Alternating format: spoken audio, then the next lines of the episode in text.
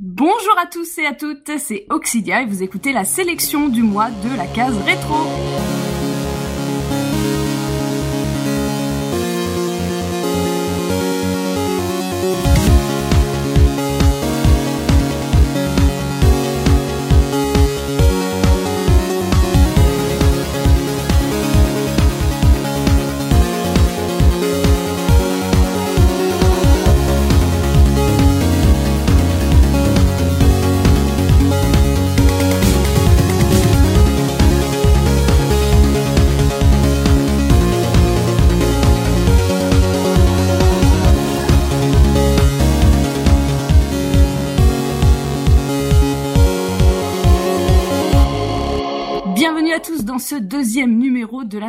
Sélection du mois. Je suis accompagnée d'une équipe de choc. Je l'ai séquestrée puis je l'ai fait chanter pour enfin prendre le contrôle de cette émission. J'ai Ouais. nommé Enfalmir. Bonsoir Enfar. Ah, bonsoir Oxidia, c'est joli ça C'est moi qui contrôle la case rétro à partir de maintenant. C'est bien. Et euh, nous sommes accompagnés également de Subikun. Comment vas-tu Subi? Salut tout le monde, ça va nickel. Zef est avec nous. Comment vas-tu Zef Moi ça va, bon, bon bonjour à toutes et à tous. Alors, il est avec nous ce soir, mais il ne va pas parler de Sonic. Euh, C'est évidemment Punky qui est là. Bonsoir Punky?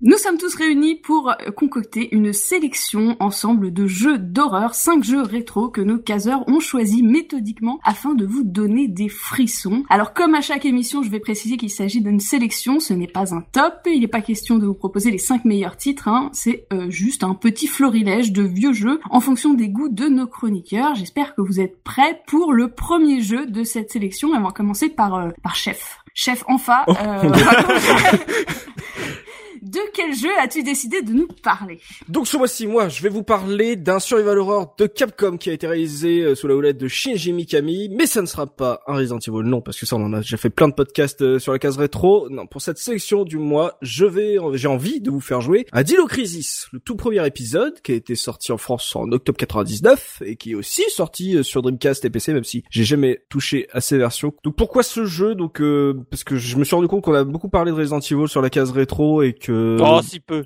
si peu. Et euh, que euh, Capcom est un de cette époque c'est le dieu du survival horror et qu'on a on oublie trop souvent euh, Dino Crisis dans l'équation quand on parle euh, des grands jeux d'horreur de cette époque. Capcom a vraiment jamais réussi on va dire à, à faire vivre la licence euh, en même temps que Resident Evil ce qui peut-être explique l'orientation des deux suites qui me parle pas du tout. Euh, mais en tout cas le premier euh, à l'époque me, me hypait beaucoup plus que par exemple le Resident Evil 3 Nemesis qui est sorti genre à quelques mois d'intervalle de, de celui-là. Euh, en plus euh, c'est un épisode qui qui est dirigé par Mikami qui retourne à la réal alors que c'est pas lui sur euh, Resident Evil 2 c'est pas lui non plus sur Resident Evil 3 donc c'est euh, voilà c'est euh, le papa Resident Evil qui dirige son propre sur, survival horror avec Dino Crisis c'est c'est quand même à noter. C'est quand même bizarre qu'on qu'on l'oublie un peu trop souvent ce, ce jeu. Je vous fais un, un rapide brief voilà du pitch de l'histoire pour ceux qui sont vraiment passés à côté du, du jeu. Donc c'est assez c'est assez classique c'est même parfois assez triste. On incarne une troupe d'élite qui qui part en mission d'infiltration sur une base de recherche qui s'appelle euh, Ibis Island euh, pour capturer le docteur Kirk qui est un, un scientifique euh, apparemment très célèbre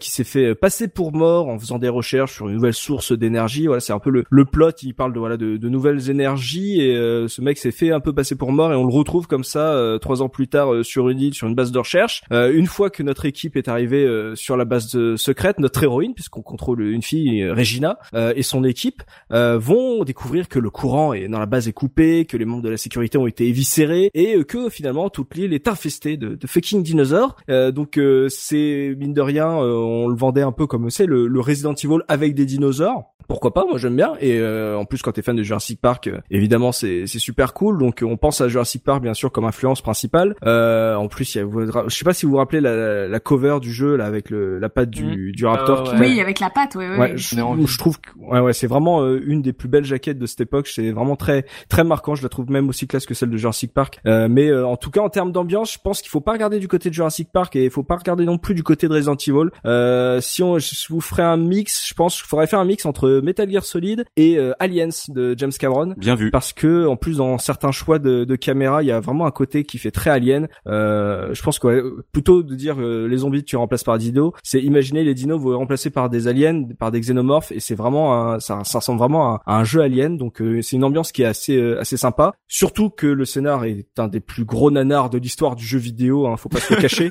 Hein. je me suis replongé dans l'histoire du non, jeu. Mais je, pense que ce soir, le scénario va être mis à l'honneur pour tous les jeux qui ont été sélectionnés. Ouais, tu vois, je me rappelais pas à quel point euh, le scénario de Dinocracy c'était con. C'est tellement con qu'on dirait un pitch d'Asylum. C'est même plus, plus nanar. C'est, enfin, le jeu était nanar. Ouais, c'est de la série Z. Quoi. Mais oui, voilà. Je pense, ouais, voilà. on est sur de la série Z qui se prend au sérieux, tellement au sérieux que ça en devient drôle peut-être. Euh, sauf que quand t'es jeune et que tu le découvres sur PS1, t'as pas ce recul, donc euh, t'as peur en fait. C'est, euh, je me souviens avoir vraiment flippé sur ce jeu beaucoup plus que que sur Resident Evil 2 par exemple. Mais voilà, donc en termes d'ambiance, comme le dit Soubi, on sait pas non plus le, c'est pas c'est pas un chef-d'œuvre, mais par contre en termes de jeu, et c'est pour ça que j'ai envie d'en parler par rapport à tout ce qu'on fait, euh, tous tous les podcasts qu'on a fait sur Resident Evil, c'est que c'est en fait un jeu, même s'il est sorti en 99, qui avait des idées super cool, en plus qui répondait pas mal aux fans de Resident Evil je pense à une des premières scènes qui avec le vélo, la découverte du, du Vélociraptor, euh, elle fait, euh, elle fait écho directement en fait au scream, au fameux screamer du chien dans Resident Evil, puisque là c'est même pas un jumpscare, en fait on a peur euh, dans toute la course poursuite, on se fait courser par un dinosaure, donc ça fout vraiment les jetons. Et euh, le petit plus intéressant je trouve dans ce jeu, enfin dans cette séquence, c'est que quand on arrive au bout du couloir et qu'on passe à la porte, on a l'habitude, comme dans un Resident Evil, on se dit voilà c'est bon, euh, je suis safe, voilà je suis allé de, de l'autre côté dans une autre pièce. Et là le, tu vois le Vélociraptor qui passe au-dessus du grillage et qui continue à te courser. Et là tu sens que euh, ce jeu a été fait par euh, pour les fans de Resident Evil pour les on va dire les malmenés par rapport aux codes qui sont déjà installés dans la série. Mais euh, il y avait vraiment plein d'idées vraiment déjà premier truc c'est que les décors sont en 3D ouais j'allais poser la question justement. Ouais, ouais les décors sont totalement en 3D et ce qui sera pas le cas d'ailleurs dans le 2 où ils reviennent à une formule qui est beaucoup plus on va dire Resident Evilesque. Enfin en tant la représentation en tout cas. La caméra se met à, à bouger maintenant il y a une vraie mise en scène de la caméra ce qui donne qui rajoute au côté aliens par exemple quand tu es dans les conduits d'aération t'as vraiment l'impression d'être replay. C'est vraiment un truc de fou. Il y a vraiment des choix qui sont vachement bien en termes de caméra qui font peur. C'est très agressif en plus quand un dinosaure t'attaque. C'est pas euh, lancinant comme euh, un zombie et tout. Il y a vraiment un côté très très agressif. Tu te fais vraiment courser par une bête sauvage. Ça, ça marche vraiment bien. Et il y a plein d'idées. Par exemple on peut viser en marchant. Oh, eh, non mais révolution ou pas? Tout à fait. Et Resident Evil 5 ne le faisait pas. Hein. Et ça, ça, on a dû attendre Resident Evil 6 pour que la, grosse série le, le fasse. C'est un truc ouf. Il y a une touche pour se retourner automatiquement. Euh, il y a vraiment de, de, de bonnes idées. Euh, en plus, il, y a, y a, certains choix de scénario. Tu peux choisir de, de partir avec un de tes coéquipiers ou pas. Euh, T'as pour les fans des énigmes de Resident Evil, là, c'est vraiment, euh, c'est vraiment la foire à la saucisse. Il y a de tout. Euh, il y a vraiment beaucoup de choses. Genre les les clés pour euh, débloquer les portes, elles sont en deux parties et en plus t'as un code à déchiffrer dedans. Donc c'est, on va dire, c'est en trois pas. tu débloques une porte en trois parties. Euh, t'as différents types de blessures, donc t'as différents types de ménocs pour te pour te soigner. Euh, t'as des t'as du memory dans les énigmes, t'as de la combinaison et tout. Donc c'est vraiment, moi je trouve que c'est limite too much. Je préfère le côté un peu plus énigme à la point and click des Resident Evil, mais euh, pour ceux qui aiment les énigmes, c'est vraiment, euh, ils sont vraiment allés euh, très loin là-dessus. Il y a de la combinaison pour les objets en plus qui est limite trop poussé pour moi. Donc c'est vraiment un jeu qui a tenté des choses. On l'a totalement oublié et pourtant il est sorti juste avant Resident Evil 3. Resident Evil 3 qui me fait trop flipper parce que le Nemesis c'est pas possible quand il me course. juste j'éteins la console. Là c'est pour moi c'était le bon dosage en termes de, de panique horreur. mais c'est un des faut faut accepter un scénario qui est vraiment très très très mauvais et le casting qui est pas super inspiré. Moi, ce jeu, je trouve qu'il ressemble beaucoup à Resident Evil Code Veronica sur beaucoup d'aspects. Oui, je suis totalement d'accord avec toi. J'ai je quand je j'ai fait mes recherches, je me suis dit ça doit être la même équipe parce que euh, Resident Code Veronica correspond, on va dire, à ce que j'aurais pu attendre d'un Dino Crisis 2. Ça se passe sur une île, les décors, ils sont quand même, euh, c'est c'est de mhm. la, c'est de la entre guillemets une zone scientifique abandonnée, etc. Donc et il tentait des trucs, des idées, tu vois, mm. c'est des, des, idées nouvelles que tu retrouves pas après. Et même si euh, certaines sont mauvaises, il y a rien que pour le fait de découvrir, la, la, surprise d'une idée, tu te dis ah bien ça, ça j'aime bien et tout. Euh, en plus comme le décor est en 3D dans Dino Crisis, euh, ça joue pas mal sur le fait qu'il y a certaines armoires et tout que tu peux pousser pour récupérer des objets. donc c'est c'est pas un jeu parfait, tu vois, c'est un peu le, le premier jeu d'une nouvelle licence et tu te dis s'ils avaient poussé un peu l'idée euh, comme par exemple avec Code Veronica dans, dans la, la, finition, ça aurait pu être vraiment une nouvelle euh, grosse série Capcom et ça ne sera malheureusement jamais le cas. Il y a un truc avec euh, par rapport aux blessures, si je me souviens bien, l'odeur du sang, les, les, les dinosaures qui te suivent à la trace, il y a pas un truc comme ça? Oui, tu, tu peux saigner, tu en fait soit tu, tu es blessé, soit tu on va dire tu saignes et tu continues à perdre de la vie petit à petit ah. et et apparemment c'est comme ça que les dinosaures peuvent continuer à te poursuivre de salle en salle. C'est une idée extraordinaire, je trouve. C'est génial. Le, le problème, c'est le bestiaire est pas ultra euh, non, varié. Oui. Euh, on aurait pu en, en vouloir plus. C'est-à-dire, ça commence direct par un Vélociraptor. C'est peut-être un peu euh, dommage parce que justement, c'est. Bah J'ai envie de dire, c'est un peu le gros méchant. Tu vois, c'est un peu le, le liqueur euh, pour bah oui. C'est il est, il est balancé un peu, un peu trop, trop rapidement et facilement et ça se renouvelle un peu moins. Mais oh, ils vont pas te mettre un herbivore au début qui mâche de l'herbe. ça, ça, ça, je suis d'accord. je le tue, je le tue pas. c'est ça. Eh, mais ça peut, eh, un herbivore en colère, ça peut faire vachement mal, je te ferais dire. Mais euh, je suis d'accord. mais c'est vrai que ouais, tu vois dans, dans le côté euh, bête sauvage qui te poursuit, c'est je, moi je trouve que ça marche mieux que en tout cas je, je préfère ça à un zombie. Le zombie euh, dès Resident Evil 2 on était déjà euh, on avait déjà on, en avait plus peur déjà. Hmm. et là le dinosaure qui t'agresse dès que tu sors dans une tu rentres dans une salle t'as un dinosaure qui te saute dessus parce que Regina elle en prend plein la gueule. C'est vrai. Il y a, y a, même des sortes de QTE tiens euh, ça me fait penser à ça dans certaines cutscenes il y a un marqué c'est genre danger danger danger et tu dois bouger le fait, toutes les directions c'est tu dois mapper le stick ou la croix pour t'en sortir. Et, euh, et du coup, ça ajoutait un truc qu'on retrouvera après dans Resident Evil 4, euh, truc comme ça, là, une petite cutscene. Tout à l'heure, tu parlais de l'ambiance euh, de, de, Jurassic Park. Je trouve que Jurassic Park 3, c'est vraiment beaucoup inspiré de Dino Crisis sur certains aspects. Oui. Oh euh, si vous regardez bien le film, déjà il y a l'aspect survival qui est beaucoup plus là. Il y a le scénario. Et surtout le scénario et toute la toute la. Si oui, le, oui oui le scénario. je, je, le mets dedans. Mais surtout en fait euh, une scène en particulier, celle de la volière. Oui. Où euh, où il y a une, une épaisse brume et tout et ça rappelle mm. beaucoup Dino Crisis. Oui, je suis totalement d'accord. Ouais. Donc si je comprends bien, vous l'avez quasiment tous fait euh, là. Euh, pas moi. Non, jamais.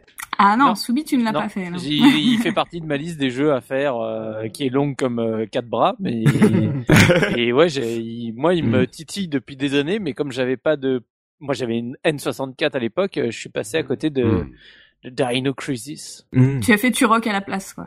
Exactement. Ah. Je, tuais d'autres dinosaures. Moi, je l'ai fait, mais avant, avant de faire un, un, quelconque Resident Evil, en fait, c'est mon. Je crois que ça doit être un de mes premiers survival horror. J'avais pas encore joué à Resident Evil quand j'y ai joué. C'est mieux ça. Donc j'avais j'avais beaucoup apprécié du coup. J'ai testé le 1, le 2 et le 3 et je suis jamais allé au bout. Je crois que j'ai un souci avec les dinosaures. J'accroche moyen en bah, déjà le 1, le 2, le 3, c'est pas mal. Bah j'ai un copain qui était fan donc euh, c'était la voilà l'opportunité au moins de les de les, de les, les, les tâter un petit peu mais j'ai ça m'a jamais euh, transcendé disons. Puis le, le 2 et le 3 sont plus vraiment des des survival horror, c'est plus de l'action shooter, il y a du Absolument. il y a du scoring en plus dès le 2, enfin c'est ouais. c'est bizarre, bizarre cette orientation d'un coup là. Ouais, ouais, je suis tout à fait d'accord, c'est marrant parce que, que tu tu tu en es parlé en ces termes en fait du premier en disant ça aurait été bien qu'ils développent les bonnes idées du premier pour les suites plutôt que de faire des déclinaisons plutôt. Euh... Moi, tu m'aurais posé la question spontanément, j'aurais dit ah c'est chouette qu'ils aient changé d'épisode en épisode, au moins ça varie, machin, tout ça, un peu comme si on passait de Alien à Aliens à Alien 3, etc. Mhm. Et en fait maintenant que tu le dis, effectivement il y a plein de qualités dans ce premier épisode et finalement s'ils étaient allés au bout de leur truc et qu'ils avaient développé ça, on aurait pu avoir des suites super intéressante. Oui, c'est ça, c'est que t'as l'impression qu'ils ont fait, ils, se sont dit, ah finalement c'est trop proche de Resident Evil, autant emmener cette série ailleurs et de continuer le survival euh, chez chez la série phare. Alors que il y avait un potentiel, je veux dire, euh, même si c'est un survival horror, euh, le côté Romero et le côté euh, Aliens, Jurassic Park, c'est pas la même chose en termes d'ambiance et de scénario. Bon, même si le scénario, voilà, il y avait, c'est c'est catastrophique le scénario de No Crisis. Hein. Faut faut vraiment le dire. C'est c'est un chef-d'œuvre Resident Evil à côté en termes d'écriture. Hein, ah, oui, non, non, c'est vraiment pas bon. C'est genre la première fois que tu t'as, tu rentres dans le jeu. En plus, on, dire t'es es là pour récupérer un scientifique qui s'est fait passer pour mort. Donc ça c'est le truc de base. Les, tes héros viennent pour ça. Et quand tu arrives, tu vois un mec de la sécurité qui est coupé en deux, et la fille fait « Ah, c'est dégoûtant !» Ah non, on a une mission, continuons !» Mais ouais, ouais, Puis après, elle va voir quelqu'un dit « On est l'équipe de secours !» Non, t'es pas l'équipe de secours, t'étais là pour arrêter un mec. Donc c'est c'est hallucinant, c'est ça en est très drôle, ça en devient super drôle, mais c'est c'est c'est ouf, hein. Tu te prends, tu rates trois marches hein, quand tu quand tu découvres l'histoire. Hein. ouais, c'est une série, c'est un laboratoire en fait. C'est ça. Et au niveau de l'OST, du coup, est-ce que tu peux nous en parler un petit peu Qu'est-ce que tu as choisi pour nous faire découvrir tout ça ouais. Bon, du coup pour la musique ça a été dur parce que. je, non mais sincèrement, je crois qu'aujourd'hui ça va être dur pour la partie OST de l'émission. Ah, je comprends. Je comprends. Oh non. Je suis, euh, si, euh, je suis vraiment pas fan de le, cette OST. On, en avait parlé un peu avec Zephy quand on avait fait le, bonus stage sur les Resident Evil. On avait dit que mm. quand tu joues ça passe et en fait quand tu les écoutes indépendamment tu fais qu'est-ce que c'est que cette daube? Euh, donc euh, en termes de d'OST c'est vraiment pas une de mes préférées. C'est vraiment à écouter tout seul c'est vraiment dur de choisir parce que t'as l'impression que c'est toujours le même bruit de boum boum boum boum. Euh, donc c'est une OST qu'on attribue principalement à Sayaka Fujita euh, qui apparemment a fait aussi l'OST du 2. Euh, Makoto euh, Tomozawa, Akari Kaida et Shun Nishiga qui été quatre pour faire ça. Pour essayer de vous retranscrire l'ambiance du titre euh, parce que vraiment en plus le, nom de la piste est incroyable. Euh, je, je, me suis privé de vous faire écouter la musique, on va dire de la salle de sauvegarde parce qu'il est une des de mes préférées, mais euh, histoire de, de garder l'ambiance, on va dire horrifique et un peu plus générale du du jeu. Écoutez-moi ce titre, il est incroyable. On va s'écouter. Welcome to the Genocide Island. Là, je, je crois que c'est, et il me semble que c'est la musique qui accompagne la cinématique d'intro du jeu. Donc voilà, ça met bien dans l'ambiance, elle est assez euh, variée et euh, ça vous, si ça vous donne pas envie de vous latter des dinosaures, je sais pas ce que, je sais pas ce que je peux faire d'autre.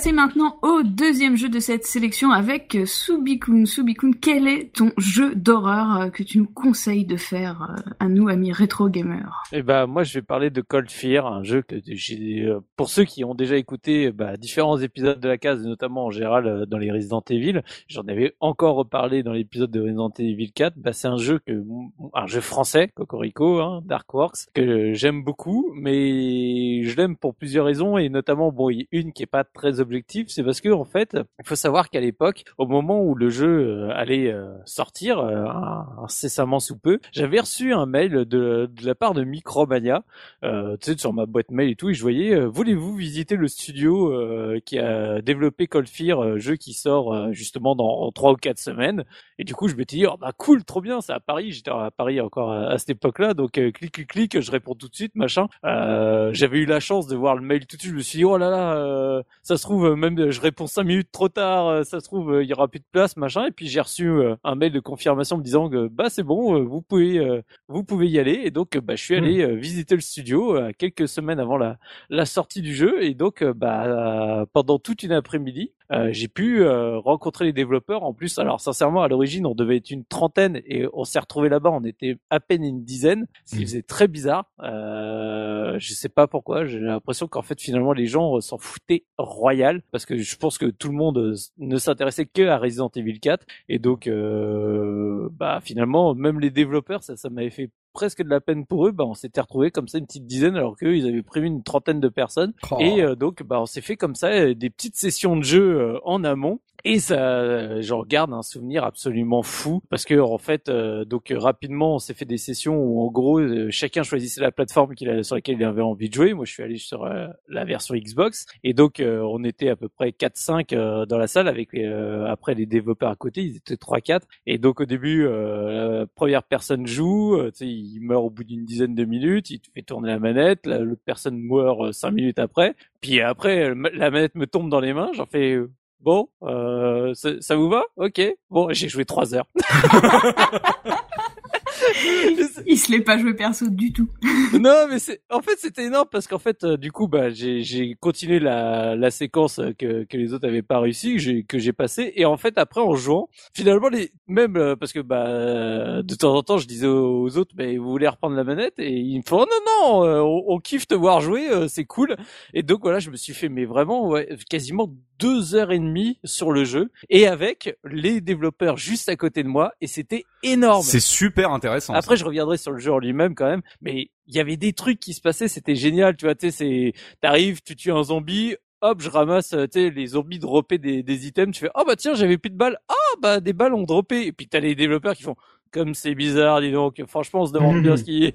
Et euh, mais des trucs comme ça mémorables où, euh, par exemple, bah enfin parler des, des QTE euh, dans, dans Dino Crisis, et bah pareil dans dans ce jeu, c'était bah pareil l'air de vas-y, j'en intègre deux trois comme ça euh, par-ci par-là. Et par exemple, bah quand un zombie te chope, tu as une QTE qui apparaît pour te dire voilà pour te dégager comme dans Resident Evil 4 ou autre, euh, t'appuies sur tel euh, bouton et hop, ça te dégage. Et ce qui était très marrant, c'est que les QTE, je les foirais à chaque fois. Je, je, les merdais tout le temps. Et donc à un moment, tu as les développeurs qui me font mais je comprends pas parce que tout le reste du jeu, tu en gros, t'es es en train de le tracer. Pourquoi à chaque fois que tu te fais choper par un zombie, t'arrives pas à t'en sortir? J'en fais bah c'est tout con, mais le bouton là qu'il faut matraquer, vous l'avez mis sur alors je sais plus sur la manette Xbox. En gros c'est le, bouton à droite sur le et je fais moi d'habitude c'est le bouton A, c'est le premier, c'est lequel euh, sur lequel j'appuie instinctivement quand je suis en zone de stress quoi. Et alors là t'as les développeurs qui se regardent, ils font putain je te l'avais dit qu'il fallait le mettre sur l'autre bouton et tout. et c'était le la crise tu sais en disant mais tu vois on a passé notre temps à changer, je savais qu'il fallait le laisser sur le bouton A euh, machin. Pourquoi on a encore changé la dernière minute parce que tu sais là les trucs ils étaient partis euh, et le jeu il était gold hein, ça y est c'était euh... oh, merde. et là tu fais euh, je vais y aller, hein, je vous laisse. et, euh, et le dernier moment mémorable de la journée, en fait, il est donc dans le jeu, t'as une arme spéciale qui à un moment euh, se, se, débloque, qui en gros te sert à, tu tires une espèce de fléchette avec un, truc qui pue, euh, tu sais, qui fait une, espèce de, fumée verte, et ça attire les zombies ou euh, certains ennemis. Et en fait, à un moment dans le jeu, pour quand même t'inciter à utiliser cette arme-là, t'as un ennemi un peu euh, c'est euh, un peu bizarre tout le temps planqué dans le noir ou autre qui apparaît et t'es en gros vraiment obligé d'utiliser cette arme là parce qu'il te prend toujours en traite de manière trop rapide et c'est vraiment le, seul moyen de, de tuer ce, cet ennemi là et donc euh, bah, j'étais là euh, en train de tester machin vas-y je tire une fléchette ça passe à côté ça marche pas refléchette ça marche pas le, truc il me bouffe ma vie au fur et à mesure et puis en gros quand il me reste vraiment mais qu'un dernier tu sais, une dernière barre. En gros, je savais qu'au prochain mhm. coup, j'étais mort. Je commence à leur faire, bon, moi j'en ai marre, ça me saoule, euh, j'arrive pas à utiliser votre arme. Je reviens à l'ancienne. J'ai sorti le shotgun. Alors là, ils commencent à se marrer et tout. J'en fais, vous allez voir et tout. Et en fait, euh, je me suis dit, bon, de toute façon, euh, perdu pour perdu. En général, ce genre d'ennemi, c'est en gros, au moment où je m'y attends pas, il pop juste derrière. Donc j'attends, j'attends je me retourne, il est juste derrière moi, je tire, il, se retrouve planqué dans un coin, tu sais, par la déflagration, et j'ai pu le, le shooter au, shotgun, et je l'ai tué. Et là, t'as les développeurs qui me regardent, ils font, euh... C'était pas prévu comme ça. C'était pas prévu. et je fais, bah, désolé les mecs, je vous avais dit que le shotgun c'était plus efficace. Et, mais je te jure, j'étais dans un moment, mais c'était, hmm. mais c'était extraordinaire quoi de partager ça avec les développeurs j'ai trouvé ça fabuleux quoi et donc forcément une fois que j'ai vécu cette expérience là, bah tu vois, j'ai acheté le jeu direct derrière parce que bah tu vois, j'avais des souvenirs absolument fous avec eux, des moments de, mais des barres, tu sais parce que le, coup du shotgun comme ça sur le sur le sur ce boss là, mais on s'est marré euh, pendant au moins une heure derrière à se ressortir des conneries pendant qu'on buvait tu sais euh, un jus de un jus de fruits, machin qu'on va dire enfin un jus de fruits oui. Et c'était euh, mais c'était énorme quoi. Et donc euh, voilà, après j'ai acheté le jeu et donc bah voilà, je vais vous parler un peu de Cold Fear qui bah avait comme features à l'époque, au moment où il est sorti, c'est euh, toute la première partie du jeu euh, se passe sur un baleinier. Donc t'es en pleine mer. Du coup, tu es un garde-côte qui, en fait, t'as un baleinier russe qui est qui est un peu qui répond plus. Tu demandes ce qui se passe. T'as envoyé une première équipe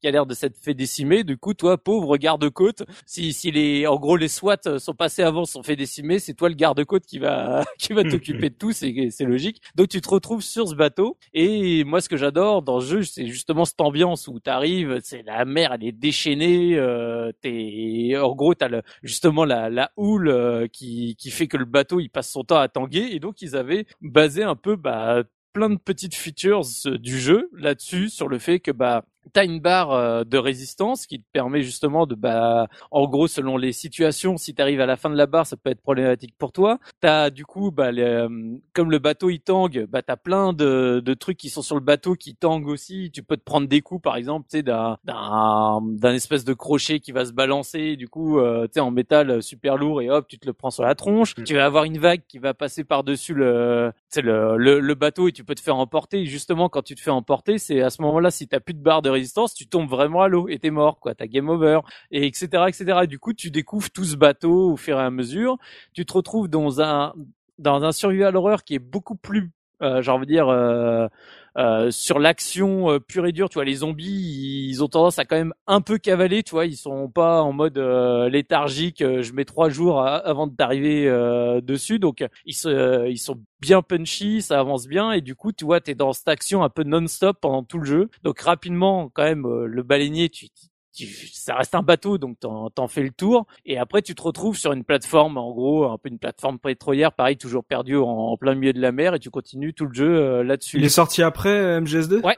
Ouais, ah, ouais. Bah, en même quasiment à trois semaines d'écart de Resident Evil 4 hein, donc euh, ouais, et euh, et voilà et c'était un jeu que que je trouvais très beau à l'époque parce qu'il était fait sur euh, tu sais le, le, mythique renderware à l'époque que tu voyais euh, un peu partout. C'était le c'était le Unreal Engine euh, de l'époque hein. donc euh, du coup le jeu était vraiment graphiquement ça, ça passait très très bien. Il était punchy. L'ambiance sur le bateau était super. Et je la trouvais bien mieux réussi que Resident Evil Révélation qui sortira beaucoup plus tard. Le bateau était cohérent. C'est un truc que moi je critique souvent j'ai dû même déjà le dire sur sur les sur la case, c'est que euh, moi ça me saoule un peu les justement les survival horror où, où tu comprends pas le, le, level design dans le sens où ça a pas de logique, c'est c'est juste un empilement de pièces, tu vois, qui s'enchaînent sans sans aucune fonctionnalité. Là, quand tu es sur le bateau, voilà, t'es es vraiment sur le bateau, tu tu passes par les cuisines, tu passes par le moteur, le machin, enfin, mais tu retrouves vraiment. Alors que Resident Evil Révélation, par exemple, tu te retrouves avec des pièces. Des fois, t'as l'impression d'être dans, dans, dans le manoir. Et t'es là, tu fais, ouais, mais c'est genre, mm. enfin, on est sur un bateau, quoi. Enfin, c'est pas le Titanic, quoi. C'est pas un bateau de luxe, quoi. Donc, euh, je, des fois, il y a des, il y a des incohérences comme ça euh, qui, qui me dérangent. Alors que là, je trouvais que c'était, c'était très bien foutu. Et voilà, donc c'est un jeu qui, qui me plaît énormément et que je vous invite à faire. Au niveau scénar, c'est nanardesque au possible, euh, comme les autres ils avaient pas de bol, ils ont fait un trip un peu, bah justement comme, euh, en fait, ils se sont retrouvés en gros comme clones de Resident Evil 4, vraiment sans le faire exprès, parce qu'ils ont fait les développements en même temps. Mais euh, en gros, rapidement dans l'histoire, tu découvres que c'est des parasites qui prennent contrôle de, des corps. Tu fais ah bah pas de bol. Euh, la, la, vue caméra épaule euh, qu'ils ont décidé d'intégrer, les développeurs euh, m'avaient dit qu'en fait s'ils avaient intégré cette vue-là, c'était parce qu'ils avaient joué à Splinter Cell et qu'ils adoraient le mode de visée de Splinter Cell. C'est comme ça qu'ils l'ont intégré et qui, à l'époque, ils savaient pas du tout que Resident Evil 4 était parti là-dessus. D'ailleurs, personne ne le savait puisque quand tu regardais les précédents protos de Resident Evil 4, on était très loin de ça. Donc eux, quand ils ont fait ces choix-là, bah on en est, on en était très loin. Donc tu vois, en fait, ils ont fait que des choix par, en fait, les, les créatures qui, qui prennent les parasites, c'est quasiment The Thing. Hein. Tu, sais, tu au mm. niveau de la morphologie du design, tu fais OK, d'accord, on est on est là-dessus. Mais au final, bah ça s'est retrouvé comme ah bah c'est comme dans Resident Evil 4. Ah bah ça c'est pareil que Resident Evil 4 aussi. Ah bah ça c'est pareil que Resident Evil 4. Sauf que bah c'est juste deux studios qui ont fait euh, deux choses. Euh, au même moment quoi. Alors bien sûr Resident Evil 4 est, un chef-d'œuvre, mais c'est con que Cold Fear, qui reste quand même un jeu tout à fait acceptable, euh, soit fait complètement, euh, mais personne euh, personne n'en parlait quoi. Il est passé sous silence radio complet. Rappelle-moi, Soubi, s'il y a bien un système de lumière dans le jeu, de vraie lumière en termes, je veux t'as une, t'as la lampe torche que t'as sous ton flingue, ça, ça projette des ondes par rapport à ce que tu, C'est clair ou pas? Euh, De mémoire, oui, mais alors, euh, hmm. tu sais, j'ai pas beaucoup rejoué là depuis, donc euh, il me semble, hein, parce que de toute façon, euh, tu sais, le jeu est passé sous la euh, sous la houlette de Ubisoft et je pense qu'ils leur ont filé tout un tas de tu sais comme je dis c'est par rapport à Splinter ou autre je mm. pense qu'ils ont eu tout un tas d'outils de développement qui qui se sont intégrés mais c'était super sympa aussi de discuter avec eux à l'époque parce que mm. du coup ils nous expliquaient bah oui nous au début on devait être édité alors je sais plus je crois que c'était Namco qui devait éditer le jeu en premier alors ils étaient là ils font ah bah du coup ils voulaient qu'on mette des trucs de, de visée euh, limite qu'on fasse un tu sais un time crisis euh, dans le jeu mais nous on voulait pas du tout puis finalement en gros on s'est tu sais le, contrat s'est rompu, puis Ubisoft est arrivé, mais Ubisoft il voulait faire ça, ça, ça, ça, ça. On a dû se battre pour avoir tel truc, tel truc, ou ça on a accepté, ça on voulait pas. Et c'est voilà, quand t'es, quand t'as tout ce genre d'infos, ça te donne, euh, voilà, une autre, une autre vision du jeu qui, qui est vraiment excellent. Et tu te rends compte à quel point des fois entre finalement, comme pour le cinéma, comme pour n'importe quelle euh, chose où il y a un éditeur, t'as la vision des développeurs ou des réalisateurs en eux-mêmes, mais t'as aussi euh, le fait que l'éditeur t'impose des choix et que bah forcément t'as beau toi savoir que c'est pas des choix pertinents, bah sauf qu'on te l'impose quand même. le marketing, etc. Par exemple, à l'époque, j'avais beaucoup discuté avec Benjamin Carré, qui était un des illustrateurs du, du jeu, qui a fait la jaquette du jeu. Et, euh, et du coup, il me fait, euh, parce que comme moi j'adore aussi l'illustration, tout ça, il, on avait papoté, il me fait, ah mais attends, je, je, peux te montrer une autre version que j'avais fait de la jaquette, tu, tu peux me dire ce que t'en penses. La jaquette, déchirait. Ce ce qu'il avait fait, c'était sublime en termes de compo, de machin. Enfin, c'était juste sublime. Le logo était magnifique. Il avait rien à voir avec le truc final. Et je lui fais, bah, pourquoi vous avez pas utilisé celui-là? Il me fait, bah, on n'a pas eu le choix quoi. C'est il fallait faire l'autre compo que je trouve infiniment moins bonne. Je fais bah mhm. bah t'as raison, elle est infiniment moins bonne, mais tu sais c'est comme c'est comme BioShock Infinite où faut mettre le mec avec le gros flingue plutôt que de mettre la nénette quoi. C'est une constante, c'est une constante, ça s'oublie, on est bien d'accord. Et franchement chez Darkworks il y avait des gens vraiment très très talentueux. Bah il y avait euh, Alexis euh, Briclot hein, qui était bah, là-bas à l'époque aussi. Hein. Que je connais assez bien effectivement, un mec euh, un mec incroyable. Donc, donc voilà c'était. Et il travaille il travaille chez Marvel Studios aujourd'hui. Hein. Oui non mais il il travaillait déjà pour Magic aussi à l'époque. Euh, absolument, absolument. Et euh, je crois que de, encore de temps en temps, il leur, euh, il leur fournit des illus. Ouais. Donc, mais Benjamin Carré est aussi un illustrateur absolument exceptionnel et j'avais vraiment adoré discuter avec lui. C'était, c'était génial. Enfin voilà. Donc je vous invite quand même, quoi qu'il arrive, malgré le fait que forcément j'en parle avec beaucoup de louanges, parce que je le reconnais, j'ai ce côté bah, passif subjectif qui forcément fait que j'adore ce jeu peut-être plus que ce que de raison, mais en tout cas, je trouve qu'il a, quoi qu'il arrive, vraiment des, des, arguments qui sont vraiment intéressants. Et je vous invite vraiment à le faire parce que bah voilà, c'est, il est cool quoi. Franchement, tu passes un très bon moment euh, par rapport à, j'ai envie de dire, d'autres Survival Horror. Il a, il, il mérite pas qu'on le boude autant que que ce qu'on l'a boudé. Est-ce que euh, certains d'entre vous l'ont fait celui-ci? Oui, je me souviens, euh, je l'ai acheté après Resident Evil 4 en occasion, genre euh, une broutille, parce que j'en avais marre de voir mon père lancer et finir Resident Evil 4 à la suite. Je lui dis non, non, ça, je, vais devenir fou, arrête. et donc je lui ai offert, je lui dis normalement ça devrait te plaire, c'est à peu près le même système. de mémoire, si je dis pas de bêtises, c'est les mecs de The New Nightmare, Dark Wars. Oui, oui. de Donc un, un, autre très bon jeu qu'on avait sur Dreamcast. Donc je dis, c'est une équipe qui t'a plu, c'est un système qui devrait te plaire. En plus, moi j'étais très techno euh, sur PS2 à l'époque et euh, le côté euh, gestion de la lumière et gestion de la physique, c'est un truc qui me plaisait beaucoup parce que je trouvais que ça amenait un peu de nouveau gameplay. Bah le, franchement, la gestion de, du bateau, la, la première partie, euh, c'est à l'époque, moi je trouvais ça extra quoi. T'avais vraiment la sensation que ça balançait de partout. Mm. Ton personnage qui était obligé un peu de lutter contre vents et marées, si j'ai envie de dire. euh, c'était vraiment bien bien foutu. Ça mettait une vraie ambiance euh, du fait qu'il pleuve tout le temps en continu dès que tu sors dehors. Enfin. Mm. Vraiment, c'était euh, en termes d'ambiance, c'était c'était bien, c'était vraiment cool. Quoi. Je suis d'accord avec Soubi. En fait, c'est c'est même pas c'est un, un petit jeu qui a de bonnes idées. C'est vraiment un très bon jeu euh, qui est qui est complet qui qui est sorti au très mauvais moment mais qui en fait si vous si vous le croisez comme ça euh, à pas cher euh, si vous l'avez jamais jamais fait et que vous adorez Resident Evil 4 mais euh, en fait jetez-vous dessus ça sera sur évidemment moins bon qu'un jeu comme Resident Evil 4 parce que il y a très peu de jeux qui sont mieux que Resident Evil 4 euh, dans, dans ce style, mais c'est vraiment très très très très bon. Et, et sur certains points, je trouve qu'il a mieux vieilli que Resident Evil 4 aujourd'hui. C'est notamment d'un point de vue mm. maniabilité. Moi, j'en avais parlé au moment de Resident Evil 4. C'est quand même un truc qui tue le jeu. Euh, je trouve aujourd'hui, alors que sur celui-là, ça a quand même mieux mieux vieilli. Voilà. J'ai pas eu le plaisir de, de, faire ce jeu. En tous les cas, vous, vous, moi, vous me le vendez très très bien.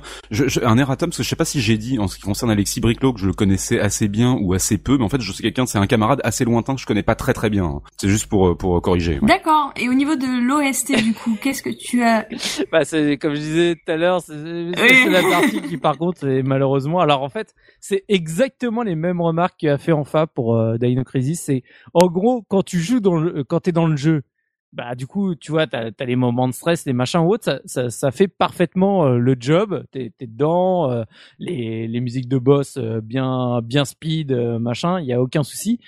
Mais quand là, il a fallu que je cherche pour choisir une musique et que j'ai commencé à les écouter en, en, en gros en solo, sans le jeu derrière, une par une, je me suis dit, oh, oh mon, dieu, mais c'est random générique, euh, justement Survival Horror quoi. Ouais, ça manque d'identité. Bah ouais, toutes les musiques sont les mêmes. de son. Voilà, c'est, mais même tu passes d'une musique à une autre, tu dis. Ah, en fait, j'attends, j'ai presque du mal à voir la différence. Euh, ça fait boum boum boum boum boum boum. Ah et puis boum boum boum boum boum. Ah ouais, ok d'accord. Ce qui est très rigolo, c'est que je trouve que le, le thème principal euh, quand tu arrives sur l'écran me fait penser à God of War. C'est les premières notes, c'est quasiment les mêmes. J'étais là, je fais oh tiens, euh, Kratos, t'es où? Ah non, pardon, euh, c'est Donc voilà, donc j'ai dû euh, bah, essayer d'en trouver une. Et en fait, je l'ai presque choisi juste par le titre de la chanson. Il y en a une qui s'appelle Lynch Music. Voilà, donc j'ai trouvé ça très rigolo, ça m'a fait penser à David Lynch, j'ai fait je la prends juste pour celle-là. donc voilà, c'est ma sélection, euh, c'est la version 2 parce qu'il y en a plusieurs versions dans le, dans le jeu. Et donc euh, voilà, c'est celle que j'ai pris. Je trouve qu'elle passe à peu près bien comme ça toute seule sans le jeu derrière. Très bien, et ben on écoute Lynch Music.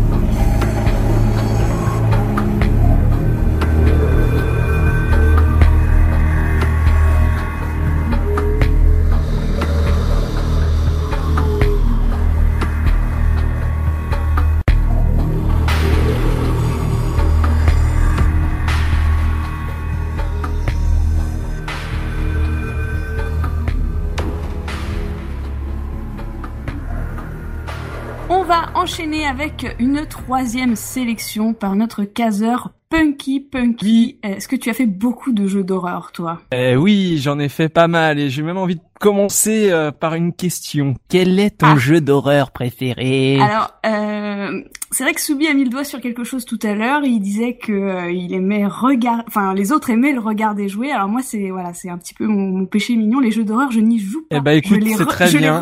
C'est très bien parce que c'était une question rhétorique. Il s'agissait d'une petite référence. Quelqu'un quelques-uns l'auront peut-être remarqué puisqu'on va parler de slasher. Mais oui. Et oui, alors euh, pour faire un, rapide résumé, le slasher c'est un genre euh, cinématographique. Euh, même on pourrait même l'appeler le teen slasher movie plus précisément. si je vous dis Halloween, Vendredi 13, la saga Scream, Freddy, toutes ces choses là, forcément ça va vous parler. Et, euh, et euh, là, on va s'intéresser à un, un, mouvement que j'appelle Neo Slasher, qui est plus arrivé euh, dans les années 90-2000, qui mettait vraiment en scène des personnages au sein euh, donc d'un film d'horreur poursuivi par un tueur, mais cette fois-ci euh, de manière très très codifiée. Euh, le néo slasher des années 2000, en fait, il a ses propres codes, notamment le fait que bah, la, la, petite vierge effarouchée Sainte Nitouche s'en sort toujours, puisque dans les slashers, le sexe est souvent synonyme de mort et de, de mort sanglante généralement. ou par exemple, par exemple, voilà des clichés qu'on a l'habitude de voir, le fait qu'il faut pas se séparer dans un dans un film d'horreur, faut rester en groupe bien bien groupé, etc. Bon bah là, on a un jeu euh, qui date de 2005 qui s'appelle Obscure et que j'ai choisi pour vous, euh, qui se qui s'inspire de tous ces codes qui ont été euh, créés dans les années 2000 et 90 pour en faire simplement un jeu vidéo. ce jeu donc c'est Obscure. C'est un jeu d'Hydravision, un studio français. Comme j'ai dit, c'est sorti en 2005, donc c'était sur Xbox et PS2. Et je crois qu'il est pas sorti sur GameCube et peut-être qu'il est sorti sur PC, je sais plus. mais voilà. Et alors ce jeu, je le trouve très très cool parce qu'il reprend vraiment tous les codes qu'on a l'habitude de voir dans ces films-là, dans les Souviens-toi l'été dernier, les Urban Legends, les The Faculty, dont il est vraiment très très inspiré. Oh oui. Génial. Oh oui, c'est presque, c'est presque euh, je dirais un hommage, mais ça pourrait être un plagiat. Ça pourrait être presque considéré comme un plagiat. Moi, je préfère dire hommage euh, parce que de la bouche des développeurs, c'était vraiment des, des fans de ce genre de film à l'époque. Donc, euh, ce, ce jeu, en fait, il nous met aux commandes de six personnages différents. Donc, un groupe de personnages, six ados coincés la nuit dans leur dans leur lycée. Le c'est Leafmore High School, je crois. Ces, ces ados-là donc se retrouvent coincés dans leur lycée la nuit. Un de leurs amis a disparu et ils font face à d'étranges phénomènes dans le noir. Euh, donc forcément, euh, il va falloir enquêter pour comprendre qui est le responsable de ces horreurs, puisque effectivement il y a des meurtres, des enlèvements et on ne sait pas trop d'où ça vient.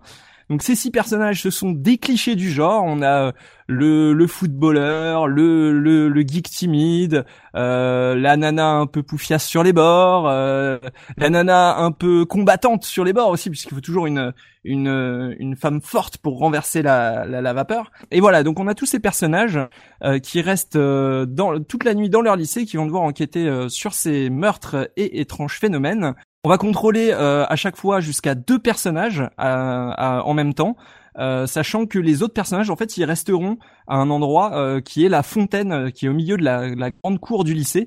Euh, qui n'est pas sans rappeler une des scènes euh, mythiques de Scream où justement tous les personnages discutent euh, du possible meurtrier autour de cette fontaine. Bah là c'est pareil, on laisse nos personnages ici, on en prend deux et on va explorer. chaque personnage va avoir ses capacités spéciales. Il y en a une qui va pouvoir par exemple être plus fort au corps, plus forte au, au corps à corps. Il y en a un, je crois, qui peut euh, il peut utiliser certaines, euh, enfin, il a certaines compétences euh, techniques, on va dire, et il peut résoudre des énigmes particulières. bref, tous ces personnages, ils ont chacun une, une petite spécialité, ce qui, ce qui va être cool, puisque il va falloir interchanger un petit peu entre les binômes, et puis surtout, c'est toujours rigolo de, de voir interagir, interagir deux personnages d'un groupe d'amis au sein d'un binôme seul dans le noir euh, face au danger. Seul dans le noir, tu, l'as bien choisi. Hein. Euh, ouais, t'as vu On n'est pas du tout sur du thématique jeu d'horreur là. Hein. Attention. Hein. Euh, il a une, une particularité ce jeu que j'aime beaucoup, c'est que euh, c'est très à la mode en ce moment, mais il y a un permadef. C'est-à-dire que vous prenez deux personnages, s'il y en a un des deux qui crève, eh ben, vous revenez sans le personnage et, vous, vous avez vos potes qui vous demandent, bah attends, qu'est-ce qui s'est passé? Il est où l'autre? Il, est resté là-bas? Qu'est-ce que Et non, euh, si vous perdez un personnage, si le personnage meurt, eh ben, il reste mort jusqu'à la fin du jeu et ce sera pris en compte évidemment dans la fin du jeu, ce qui fait qu'on a accès à évidemment plusieurs fins, ce qui est plutôt cool. ce que j'ai vraiment apprécié dans le jeu, c'est le vraiment la fidélité apporté à ce genre euh, horrifique. Alors je dis genre horrifique, même si dans les années 2000 le néo slasher ne faisait plus trop peur, il est presque presque proche de la comédie euh, puisque euh, bah, les fameuses scènes de meurtre euh, qu'on qu'on voit, qui sont généralement très graphiques, très élaborées, et eh ben aux États-Unis, les, les, les, les, les mecs qui font les scripts appellent ça tout simplement des gags. Donc on est presque dans, dans une comédie finalement, une comédie horrifique avec avec des ados qui sont trucidés. C'est presque devenu marrant à ce moment-là dans les années 2000. Bon, ça le deviendra un petit peu moins par la suite, puisque le, le, le cinéma d'horreur va se tourner vers un truc plus gore, plus sombre, avec avec le avec euh, notamment le, ce qu'on a appelé le torture porn et les films genre Saw, etc. Et d'ailleurs, le, jeu vidéo suivra aussi cette mhm. direction. Mais pour ce petit euh, instant euh, des années 2000, ces, ces, ces dix petites années où on a eu des films comme ça, eh ben je trouve que ce jeu arrive à, à tout mettre dedans, à bien mélanger les éléments. Alors évidemment, c'est très très inspiré de The Faculty, donc il y a beaucoup beaucoup beaucoup de choses qui se passent comme dans le film The Faculty, mais il y a aussi plein d'emprunts à, à, Scream, à Souviens-toi l'été dernier, à tous ces films-là euh, qui ont fait euh, ce sous-genre à l'époque. Euh, Qu'est-ce que je voulais dire? Ah oui, le jeu a une suite mais vraiment il faut pas y aller il faut vraiment pas y aller parce que la suite est vraiment très mauvaise euh, je l'ai fait jusqu'au bout je me suis tapé jusqu'au bout et déjà dans la suite ils ont enlevé le permades ce qui ce qui tue tout quoi. ouais déjà ça casse un peu le, le délire parce que c'était vraiment ça le euh, ce permadef, il a, il a la fonction de, euh, de, bah oui, dans un slasher, au début, ils sont, ils sont 10 et à la fin, il en reste plus que deux, quoi. Et euh, il y avait vraiment cet aspect-là qui ressortait du premier qu'on retrouve pas du tout dans le deuxième. Et dans le premier, il y avait aussi une très bonne version française. Euh, avec des doubleurs qui étaient habitués de ce genre de, de, de doubler ce genre de film, puisqu'on a par exemple Alexandre Gillet et Damien Boisseau. Donc pour ceux qui ne remettraient pas, ce sont les voix euh, donc Alexandre Gillet c'est Pacey dans Dawson ou encore euh, comment s'appelle-t-il euh, euh, Frodon Saké, euh, je sais plus comment. Elijah, Wood. merci. Et, euh, et, on a Damien Boisseau qui a doublé Matt Damon pendant pendant une grosse partie de sa carrière, même encore aujourd'hui, et qui double aussi Sam Winchester dans la série Supernatural. Donc c'est c'est un habitué des rôles d'adolescents au niveau du doublage. On a une VF qui est très très fidèle à ce qu'on pouvait retrouver à l'époque sur nos DVD. Et euh, voilà, c'est un, c'est un jeu que j'aime beaucoup. C'est un jeu qui, qui a beaucoup de beaucoup de charme dans le sens où bah déjà on a tous rêvé de se, balance, se balader dans notre lycée la nuit euh, pour y voir ce qui s'y trame. Et là, on va vraiment euh, tout fouiller, de des salles de cours jusqu'à l'amphithéâtre, en passant par les sous-sols, etc. Donc c'est vraiment un, un, très très bon jeu à ce niveau au niveau de l'exploration. Il y a quelques énigmes et surtout, je l'ai pas précisé, c'est la petite cerise sur le gâteau. Il se joue à deux en coopération et survival qui se jouent à deux en coopération, eh ben il y en a pas énormément. Euh, donc celui-là, il le fait, il le fait même très bien, euh, puisque par exemple, vous avez des énigmes, euh, bah, par exemple dans Resident Evil, une énigme avec euh, avec euh, je sais pas des, des potards à tourner ou des trucs comme ça, on passait en full screen sur le, le tableau de l'énigme, mais il fallait bouger des trucs. Et bah là, l'énigme s'affiche seulement sur un côté de l'écran, ce qui permet au deuxième joueur, eh bien, de couvrir les arrières de celui qui, qui, qui remplit les énigmes, mais parfois on a quelques surprises, notamment euh, t'es en train de faire ton puzzle et derrière t'as ton pote qui est en train de se faire attaquer par une horde de monstres, ce qui est plutôt pas mal. Et euh, pour finir, on parlait des effets de lumière sur Cold, Fear, ce jeu-là aussi il a été vraiment vendu sur euh, sur ces effets de lumière puisque dans le jeu on a dès le départ une lampe torche qu'on va qu'on va garder tout le jeu parce qu'on va pouvoir la combiner avec beaucoup d'armes, on va pouvoir la scotcher un, un gun, etc. Et euh, cette lampe torche, elle va être très très utile puisque les ennemis craignent la lumière et que euh, ça va être euh, une arme autant qu'un outil d'exploration. D'accord. Et il me semble qu'il y a une version PSP de ce même jeu. Je sais pas si t'as pu tester ça. Tout à fait. Il y a une version PSP, mais comme tous les jeux en trois dimensions sur PSP, hmm. je, déconseille à cause des sticks de la PSP. Tu veux dire qu'il manque un deuxième stick sur la PSP ben, C'est-à-dire qu'il déjà il manque un deuxième stick et puis le seul stick qu'il y a déjà il est pas terrible donc. non, euh, franchement, je, je, recommande la version Xbox et PC hmm. euh, qui sont euh, qui sont assez nickel. la version PS2 graphiquement, elle est vraiment en dessous et et même au niveau du framerate, c'est parfois difficile.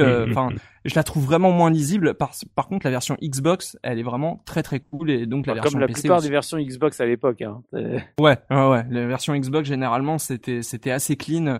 Même au niveau de, de l'affichage vidéo. Euh, euh, le, la version PS2, euh, toutes les nuances de sombre entre guillemets, sont vraiment crado quoi. C'est, on sent que ça a été un portage PS2 qui a été fait euh, au même moment que le développement du jeu, mais que la, la version de base c'était la version Xbox.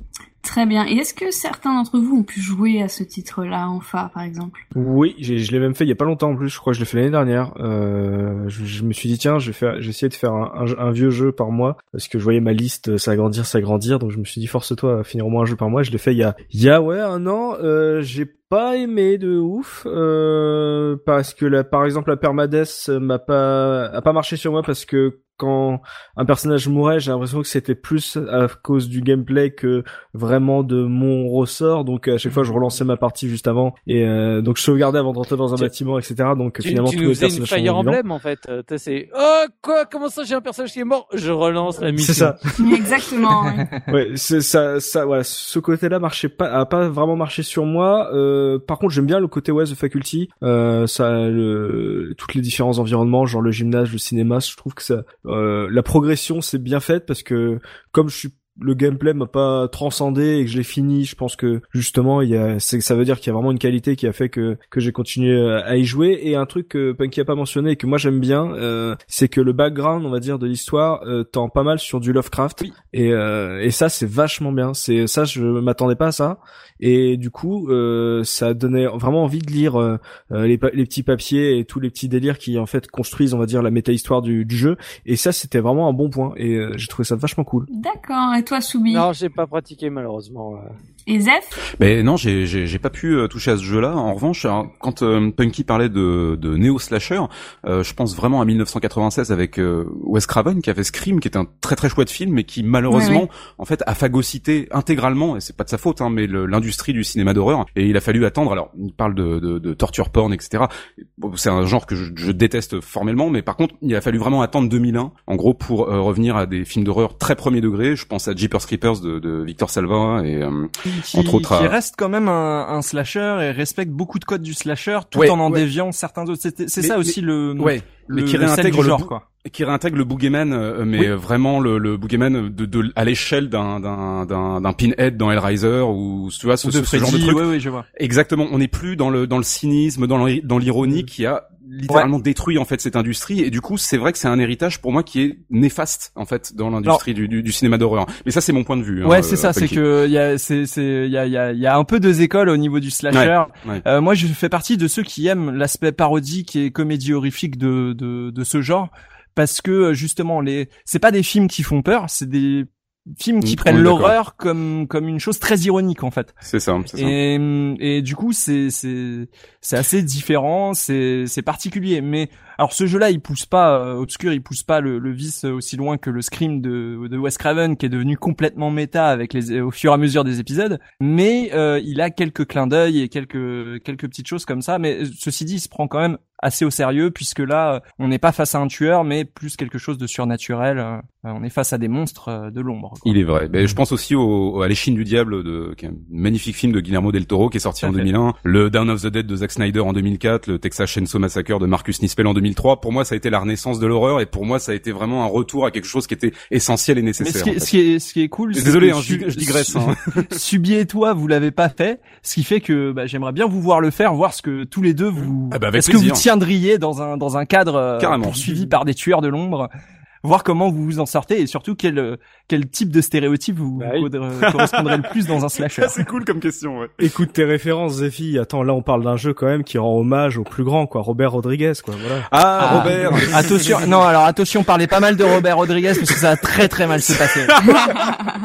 Space Kid 3D est un chef-d'œuvre. On va enchaîner du coup sur ton choix pour l'OST de Obscure Punky. Oui, alors euh, l'OST de Obscure, elle est très bien. Elle est vraiment très bien. On a eu deux jeux où c'était pas ah. top et là elle est très bien parce qu'elle est composée par Olivier de Rivière donc euh, qui a fait euh, par exemple Remember Me, il a fait quoi d'autre? Il a fait le, Alone in the Dark, euh, le dernier qui était sorti, qui était pas top, mais la mmh, musique est très cool. Et du coup, cette OST là, elle est vachement bien. Mais vu qu'on était dans une thématique musique un peu pourrie, je vous ai pas choisi une musique de l'OST directement, je vous ai choisi une musique de l'intro du jeu, donc de la cinématique d'intro, puisque évidemment tout bon teen ah. slasher movie commence par du bon punk rock qui tâche euh, des années 2000, euh, bien mélodique, euh, du punk rock pour fillettes. Évidemment. Et, euh, et je, j'en profite pour placer une petite dédicace à JP parce que je sais que lui et moi, on est très très fans de ce genre de, de genre de pop acidulé euh, qui se fait passer pour du punk.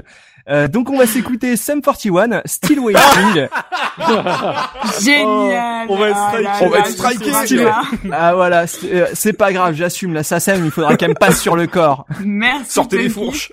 Voilà, Still Waiting, Sum 41. Très bien, bah on va s'écouter Sum 41. So am I still waiting for this world to stop hating? Can't find a good reason, can't find hope to believe in.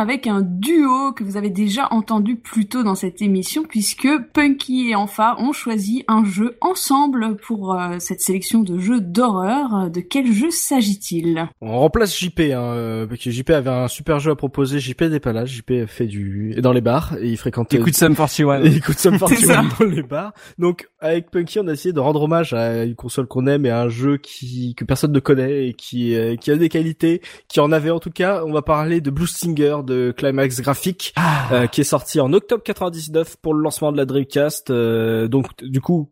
Par rapport à moi, c'est il est sorti le même euh, mois que Dino Crisis. Euh, voilà, c'est deux mondes euh, de de Moi, je propositions. l'avais fait à peu près à la même époque aussi. hein. Ouais, bah, bah, moi aussi, je les ai fait à, la- à leur sortie puisque c'est un jeu que j'ai eu euh, avec mon frère au Noël euh, 99 euh, quand on a eu la Dreamcast avec euh, Toy Commander de Frédéric Ranal. Euh, donc euh, de souvenirs. En plus, moi, la première fois que j'ai vu le jeu tourner, ça devait être euh, l'été d'avant. Tu sais, euh, on était dans le sud avec mon frère et euh, c'est le jeu qui montrait en démo euh, sur les télés pour prévendre, on va dire, la, la Dreamcast parce que graphiquement, il y avait des effets de lumière qui euh, et qui faisaient partie vraiment. On pouvait parler de, de claques graphiques euh, euh, quand on voyait le jeu tourner. C'était, ça peut faire rire aujourd'hui, mais vraiment faut se le représenter comme étant une claque visuelle, en tout cas technique, euh, quand il est sorti. Euh, c'est un jeu, euh, c'est un truc que j'appelle aussi de Shinya Nishigaki qui est décédé en 2004. On parle euh, très rarement, enfin de plus en plus, mais c'est un truc qu'on qu'on ne faisait pas quand un créateur passait l'arme à gauche et du coup le créateur créateur de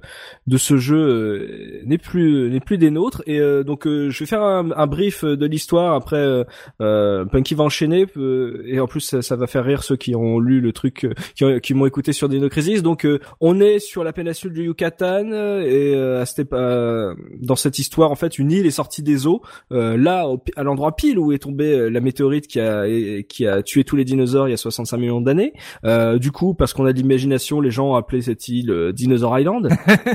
Comme d'habitude, dans tous les bons films d'horreur, on a construit une base de recherche euh, sur l'île pour étudier, voilà, son sous-sol, etc., faire de, l'argent et, et, jouer au poker.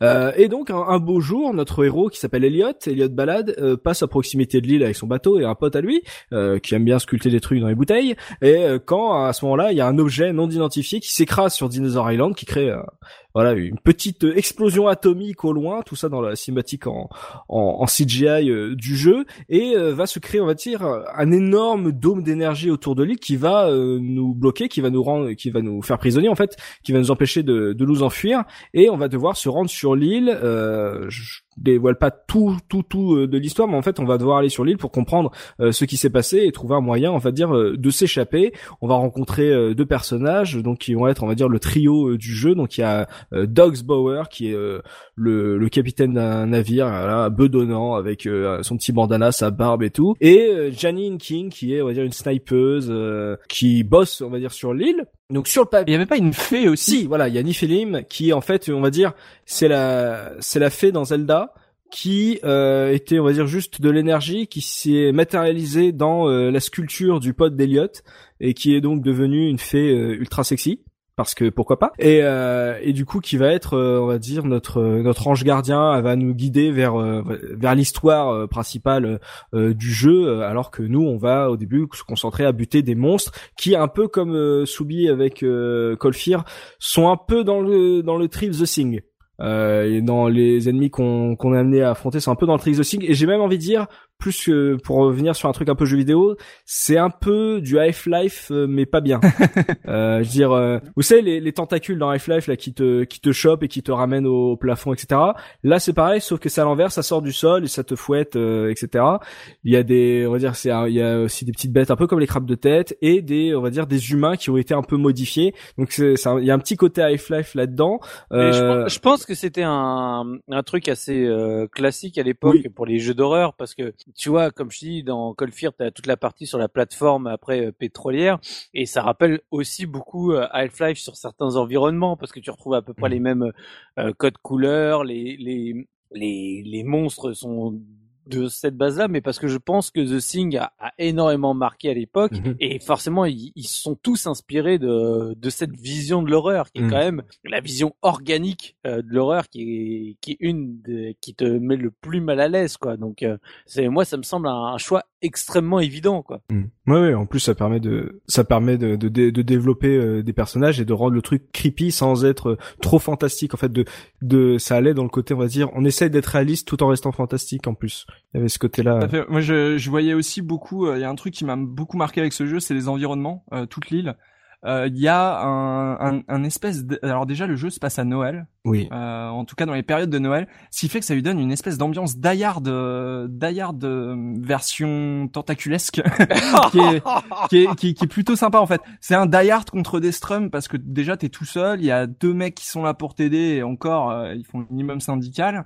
Mais comme dans tous les survival horror en fait t'es toujours tout seul. C'est pourquoi en fait t'es es venu avec tout un groupe et en fait rapidement non t'es il y a que toi quoi et le fait que ça se passe dans les périodes de Noël, de voir, euh, par exemple, on a ce grand centre commercial vide euh, pendant euh, où on sent que où on sent qu'il y a encore quelques quelques heures, la, mm. la, la, foule était là en train d'acheter ses cadeaux. C'est une super bonne idée, ça. par exemple, en fait, c'est ça. Moi, c'est un truc. Je pense que c'est la partie que tout le monde préfère parce que il y a un côté, c'est centre commercial avec des monstres qui qui t'attaquent.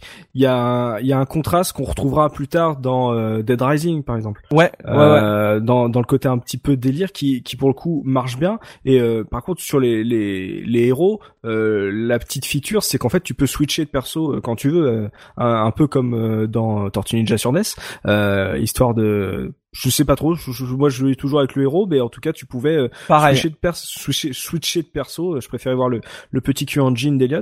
Euh, et, Elliot euh, Balade quand même, meilleur nom Elliot de Balade. héros de jeu vidéo. euh, Elliot Balade. Jean-Michel Promenade. C'est JM Promenade. On va passer un bon moment ensemble. Michel Promenade. Je, je, je suis prêt à parier que si on regarde les magazines de, de l'époque, il y en a au moins un qui, qui a fait la vanne de c'est pas une balade de santé ou quelque chose comme ça. Ouais. Non mais C'est sincèrement, obligé. ce nom, faut le garder. Hein. Je- Ah, mais il faut qu'un j'adore. jeu sorte. Faut, faut qu'un jeu sorte avec ce nom-là, quoi. Jean-Michel Promenade. Et euh, le problème du jeu, euh, enfin, le, ce Blue Stinger, pourquoi il, il- même si moi, de mon côté, et pour les fans de Sega, j'ai l'impression que c'est un jeu super connu en fait. Petit à petit, avec le temps, quand t'en parles, t'as l'impression que personne n'y a joué, euh, parce que je pense qu'il a Mais c'est pas une impression. Hein. Oui, c'est ça, personne n'y a joué. Il a l'avantage et l'inconvénient d'un jeu de lancement.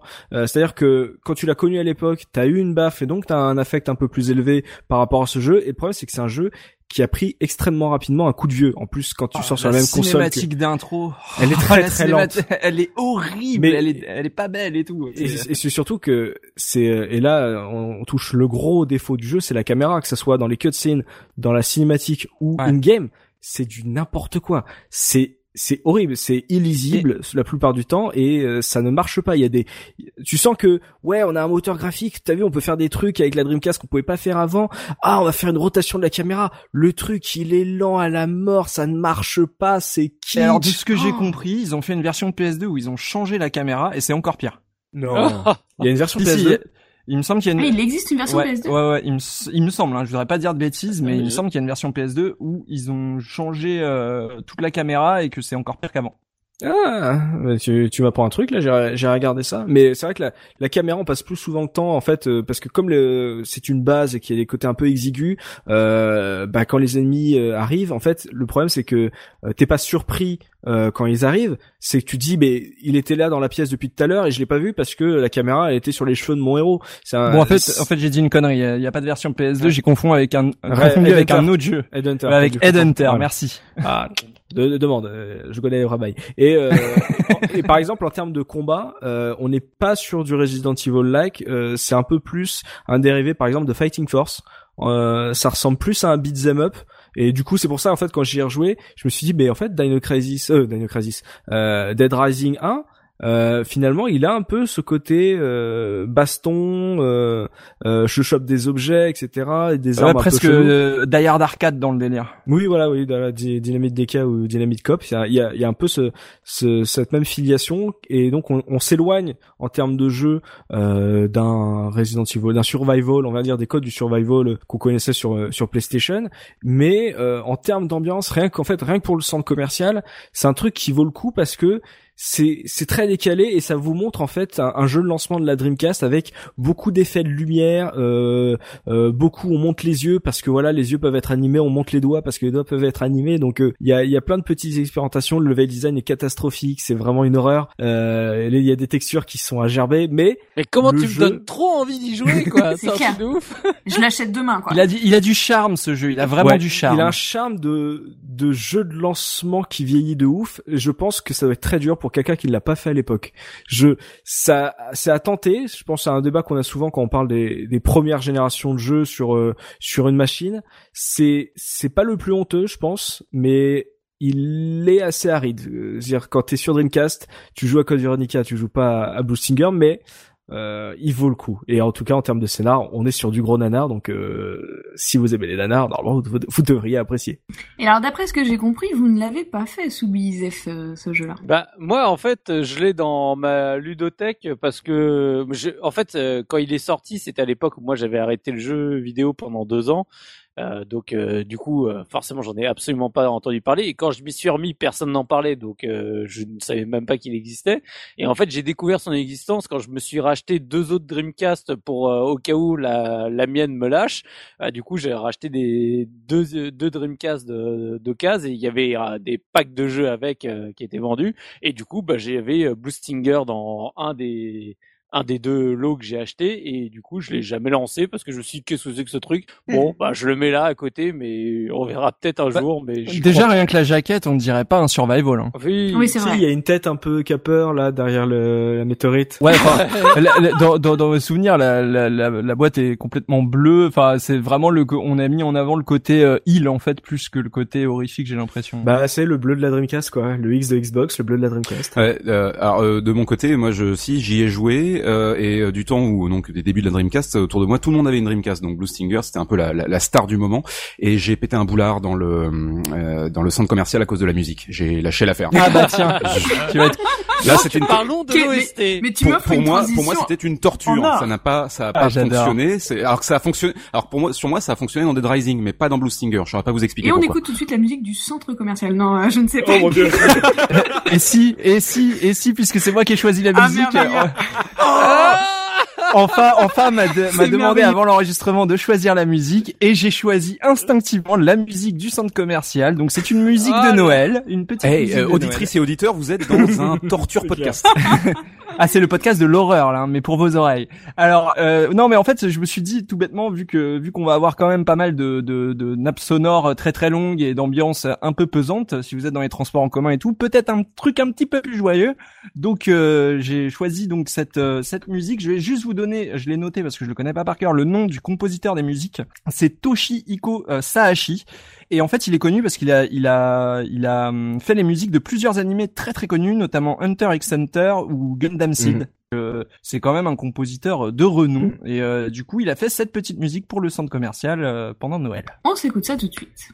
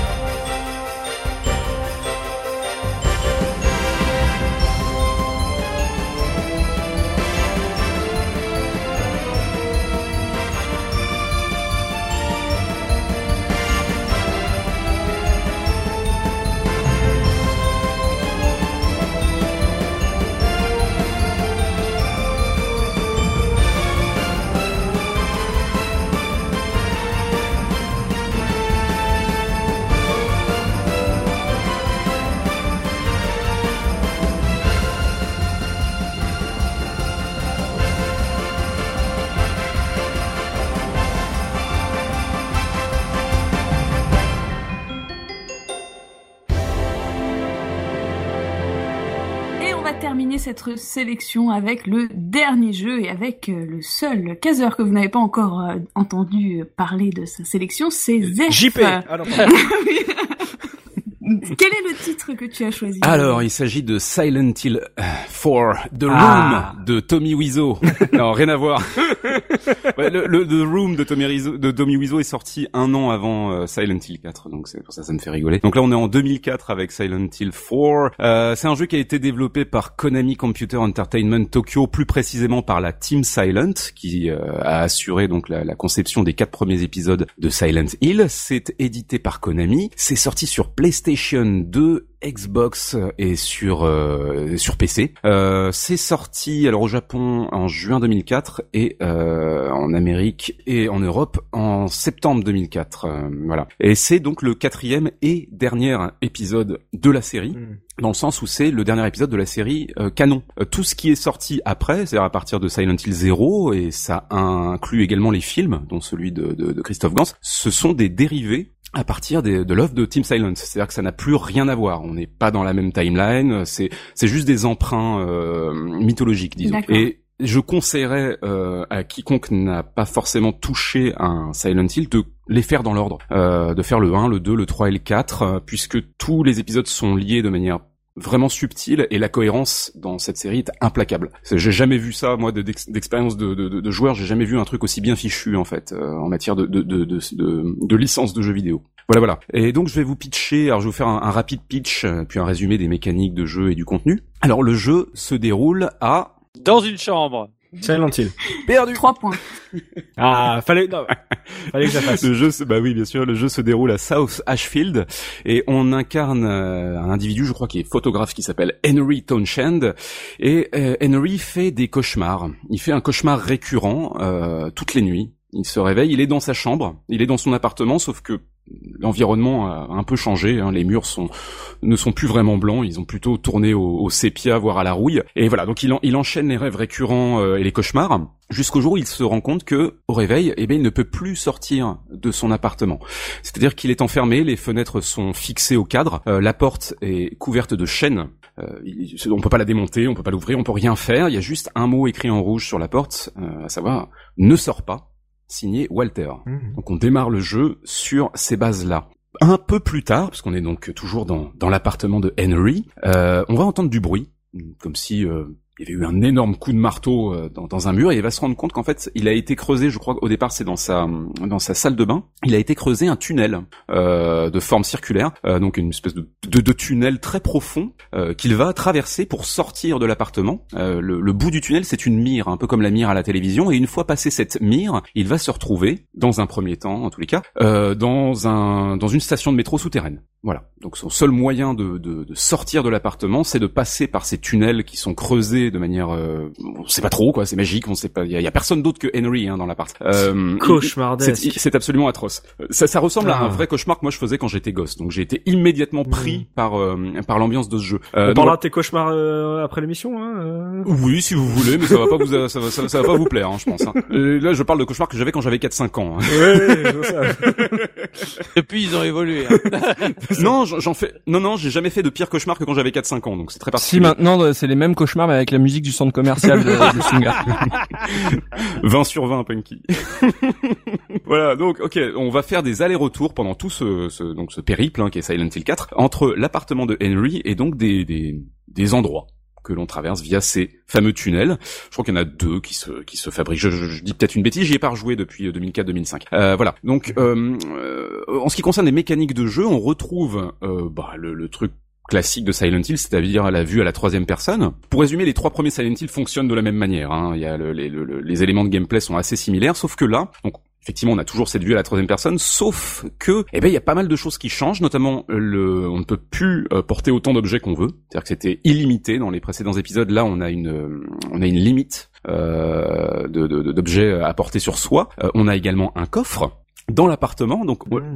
on est sur donc faut, faut, faut voir que le premier Silent Hill est sorti en 99, le 4 est sorti en 2004, donc c'est un emprunt à Resident Evil mais très tardif. Mm. C'est assez amusant. Et alors oui, ce qu'il y a de récurrent dans les Silent Hill, c'est que en dehors de cette gigantesque ville dans le brouillard on a des ce qu'on pourrait appeler des niveaux, enfin des, des étapes dans le jeu où on traverse donc des, des- bâtiments, des hôpitaux, ce qu'on veut, qui sont généralement peu éclairés. Donc on utilise une lampe torche. Ce sont souvent des petites pièces, des couloirs très très euh, très étroits. Là c'est tout l'inverse. C'est-à-dire que les environnements sont pas mal éclairés. Ce sont des des couloirs assez larges. Euh, alors il y a une raison à ça, c'est que la- l'action dans ce jeu est assez brutale. C'est-à-dire qu'on peut par exemple charger des coups. Avec les armes blanches, on peut, euh, en restant appuyé sur un sur sur le bouton d'action, donc charger un coup, ce qui fait qu'on est euh, euh, on est comment dire, on est vulnérable pendant cette période-là. Mais si le coup arrive sur l'ennemi, bah, les dégâts sont assez considérables. Donc ça, c'est pour le, le, le, le principe classique hein, de la vue à la troisième personne. Mais on a également, pour la toute première fois dans cette série, une vue à la première personne, et c'est Mhm. uniquement dans l'appartement. Euh, cet appartement donc dans lequel on est enfermé, qui est une sorte de lieu de transition. Moi, ça me fait évidemment penser à la rest room de, des Resident Evil, euh, donc la, la, la, pièce où on va sauvegarder, se, éventuellement se soigner, etc. Donc, on a le sentiment d'être euh, comment dire en sécurité dans cette pièce. Malheureusement, ça va pas durer tout le jeu que l'appartement va devenir également une menace pour Henry et là tout vire au cauchemar intégral et c'est absolument atroce. Hmm. Je, tiens à dire que durant cette, cette euh, rapide chronique, je ne vais absolument rien, quasiment rien spoiler du scénario parce que ça serait un gâchis euh, colossal pour qui a fait le jeu. Je pense que les individus qui ont, qui ont, qui ont fait le jeu, qui nous écoutent, comprennent, comprennent pourquoi je, je, je, ne veux pas spoiler. Ouais, c'est peut-être en plus le seul de la sélection où le scénar a un vrai intérêt. Euh, oui, tu, tu, tu, pointes, bah, tu pointes très précisément effectivement le point fort du jeu et j'ai et j'y reviendrai effectivement un petit peu plus tard. Euh, en ce qui concerne toujours les, les mécaniques euh, de jeu, euh, c'est un titre qui est qui est comment dire qui est euh, euh, où on a énormément euh, de, de contraintes.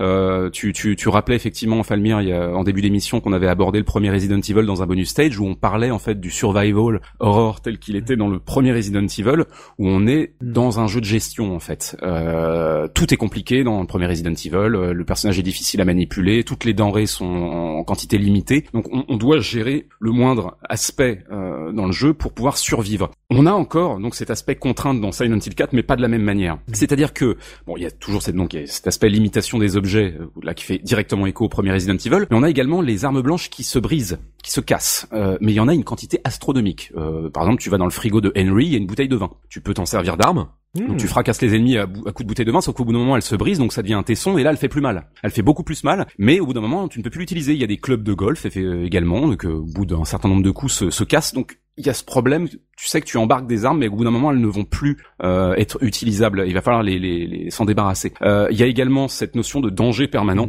J'y reviendrai un peu plus tard en parlant des spectres, des fantômes dans le jeu. Et puis l'état de santé, alors pas du personnage principal, mais d'un personnage secondaire qu'il faut gérer tout au long d'une certaine section du jeu. Mhm. Euh, et puis des choix à faire. Donc en fait, on est en permanence dans la contrainte c'est pour moi à la fois un aspect positif et négatif, et ça aussi, euh, euh, j'y reviendrai. Là, je vais, en venir à, la raison pour laquelle j'ai sélectionné ce jeu, et donc les points forts dans un premier temps, parce que je vais être aussi obligé de, de, de, parler des points négatifs de ce jeu-là, si je veux être honnête. Euh, voilà, les points forts, bah, c'est comme euh, l'a souligné très bien Subikun euh, il y a un instant, c'est l'histoire et la narration. Euh, je sais pas, ça, ça, fait 31 ans que je joue aux jeux vidéo, je sais pas combien de jeux j'ai fait, mais c'est ma, en termes de, de, narration et d'histoire, c'est le jeu le plus intéressant que j'ai fait jusqu'ici. Hmm. J'attends le prochain titre qui va me dire, ok, Silent Hill 4 a été détrôné. c'est absolument phénoménal. Je, voilà. Alors, as-tu joué à Beyond Two Souls? non. Et bon, ah. voilà. Alors, bon, alors enfin, fais gaffe à la phrase que tu veux dire. On en reparlera. David, si tu nous écoutes. Et, hein. et, et, et, et bah, c'est dommage. Mais, euh... bon, alors voilà, donc la narration, euh, euh, le fait que le jeu soit subtilement lié à l'un de mes deux jeux number one de toute ma vie, à savoir, bon, il y a Street Fighter 3 First Strike, mais mon jeu préféré en dehors de Street Fighter 3, c'est Silent Hill 2, tout genre, toute époque confondue, et donc il est intimement lié à Silent Hill 2, euh, de manière très subtile, et c'est extrêmement touchant d'ailleurs. Oh. Euh, donc faut vraiment expérimenter, mais il est aussi lié à Silent Hill et Silent Hill 3, c'est-à-dire que les quatre jeux sont, il y, a une timeline en fait, elle est absolument improbable et très difficile à, à, à, comment dire à cerner mais elle existe. Euh, c'est pour ça que je parlais vraiment de cohérence implacable. Bah, en, en, gros le le 1 et le 3 et sont liés le 2 et le 4 sont euh, Exactement, sauf que au-delà donc de cette liaison 1, 1, 3 et 2, 4, les 4 sont liés. Et c'est c'est ça. Mais bon, c'est encore une fois, c'est pour ça que je dis, vaut mieux les faire dans l'ordre. Parce que du coup, le, le, le grand final qu'est Silent Hill 4 est absolument colossal. Euh, voilà, voilà. Euh, alors, l'autre grand point positif du jeu, c'est hmm. que le personnage principal, ce n'est pas Henry Townshend, c'est Walter Sullivan, qui est donc le boogeyman du, du, du jeu, et qui est pour moi le vilain ultime. J'ai jamais croiser dans un film, un roman, un jeu ou quoi que ce soit, un antagoniste aussi pervers et flippant que lui. Donc euh, souvenez-vous, Walter Sullivan, testez, vous verrez. Euh, la terreur hein, qu'on ressent dans le jeu, durant les voyages où on est en vue à la troisième personne, c'est lié aux fantômes. Euh, donc les spectres que l'on croise dans le jeu, je, je, je reprends ce que disait tout à l'heure euh, en Falmir, où il expliquait qu'il n'avait pas voulu jouer à Resident Evil 3 parce qu'il avait, il flippait avec Nemesis. Bah, Nemesis, c'est du pipi de chat en comparaison. Alors que Nemesis, pour euh, résumer, c'est un tyrant, donc c'est une espèce de d'entité de, euh, ultra balèze qu'on croise. Un Terminator. Quoi. Voilà, exactement qu'on croise dans la plupart des épisodes de Resident Evil. Et dans le 3, ils ont décidé donc de placer un donc le Nemesis qui est censé intervenir un petit peu quand il veut. Il est capable d'ouvrir les portes, de casser les murs, les plafonds, etc.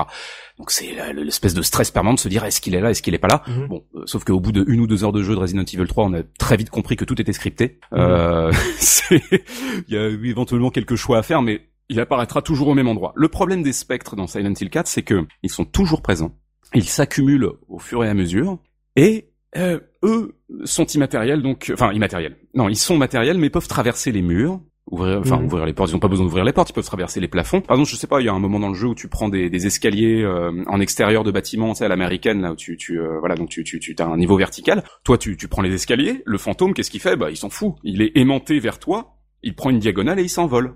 Il vient vers toi, et là où ça va vraiment très loin, c'est que le fantôme, il n'a pas besoin de te toucher pour t'enlever de la vie. Dès qu'il est à proximité de Henry, tu perds de la vie. C'est-à-dire que l'image se brouille. C'est un détracteur de Harry Potter. Exactement.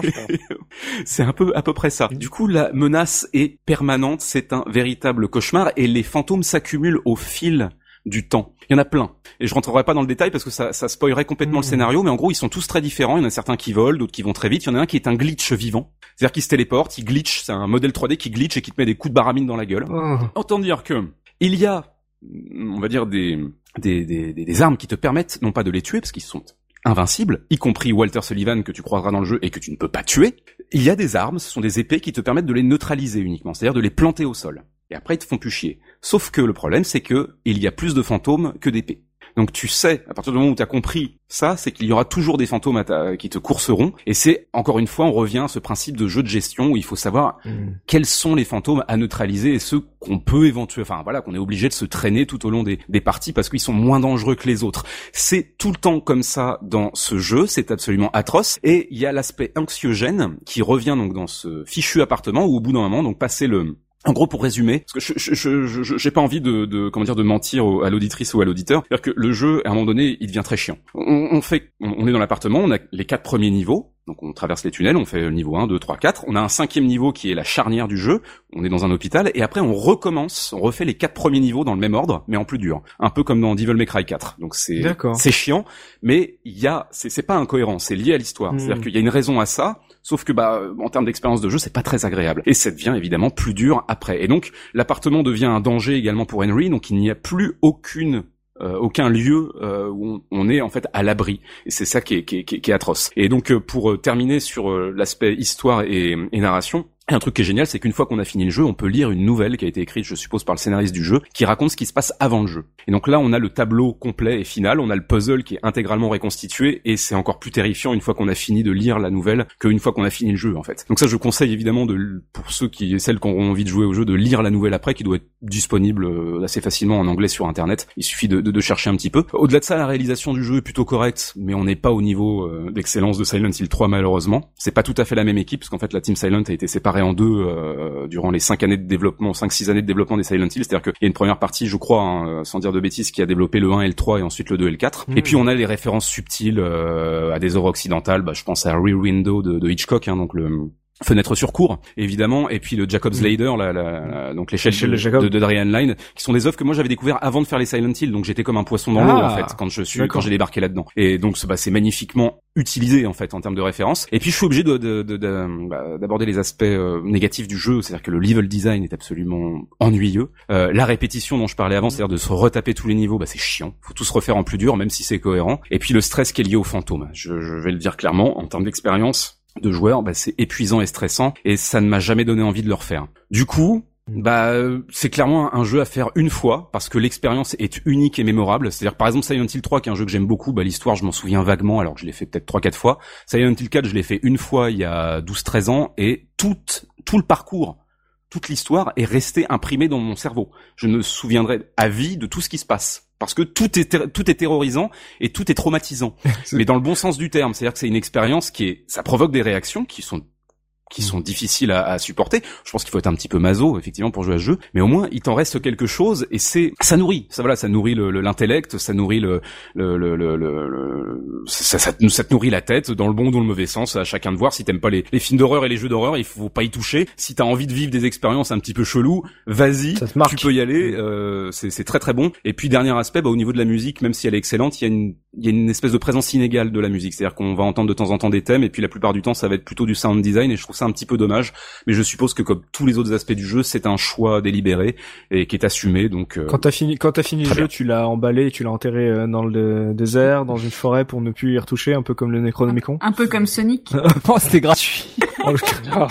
j'ai en fait pour tout vous dire, j'ai gardé le jeu et de temps en temps ça m'est arrivé de relancer le jeu mais à des moments clés pour revoir ces moments qui m'ont traumatisé en fait parce que il y a une force, il y a un rythme, il y a vraiment une hmm. construction improbable et incroyable. Et alors moi ce qui m'a ce qui m'avait euh, choqué quand j'y ai joué, euh, c'est euh, que le jeu il commence à la première personne en fait. Absolument. Et ça pour un Silent Hill, je m'y attendais pas du tout. le fait que que directement on nous fasse vivre les, les événements du protagoniste plutôt que d'avoir le regard extérieur qu'on avait sur les trois premiers. C'est, bah t'as tout à fait raison. En fait, le jeu a été vraiment conçu pour euh, décontenancer les habitués. Totalement. En plus, il se passe pas Silent Hill, euh, ça commence à la première il personne. Se, il se non, passe. Mais ça commence pas Silent Hill. Voilà, c'est ça. Mais y a, on visite Silent Hill, mais c'est particulièrement chelou la manière dont c'est amené. En fait, c'est. Il est, c'est voilà. C'est peut-être après en plus euh, comme euh, le 3 est un peu critiqué dans le sens où c'est pas au niveau du 2, mais quel jeu serait au niveau du 2 euh, D'un seul coup, t'as un truc qui qui prend tout tout le monde de court et qui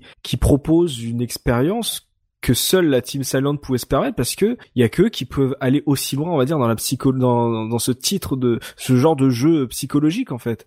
C'est-à-dire qu'ils se sont même dédouanés enfin euh, détachés de tout ce qui pouvait faire euh, Silent de Silent Hill un survival horror. C'est-à-dire ils sont allés dans le cœur euh, de ce qui a marché dans Silent Hill 2 j'ai l'impression. Euh, je peux pas développer sur Silent Hill 2 parce que ça serait trop spoilé mais là où tu tu tu as tu, pointes très précisément les enfin de manière de manière comment dire là où tu es complètement pertinent, c'est effectivement c'est décon enfin c'est déconcertant et c'est une prise de risque énorme puisque je crois que c'est un des épisodes qui est le moins apprécié.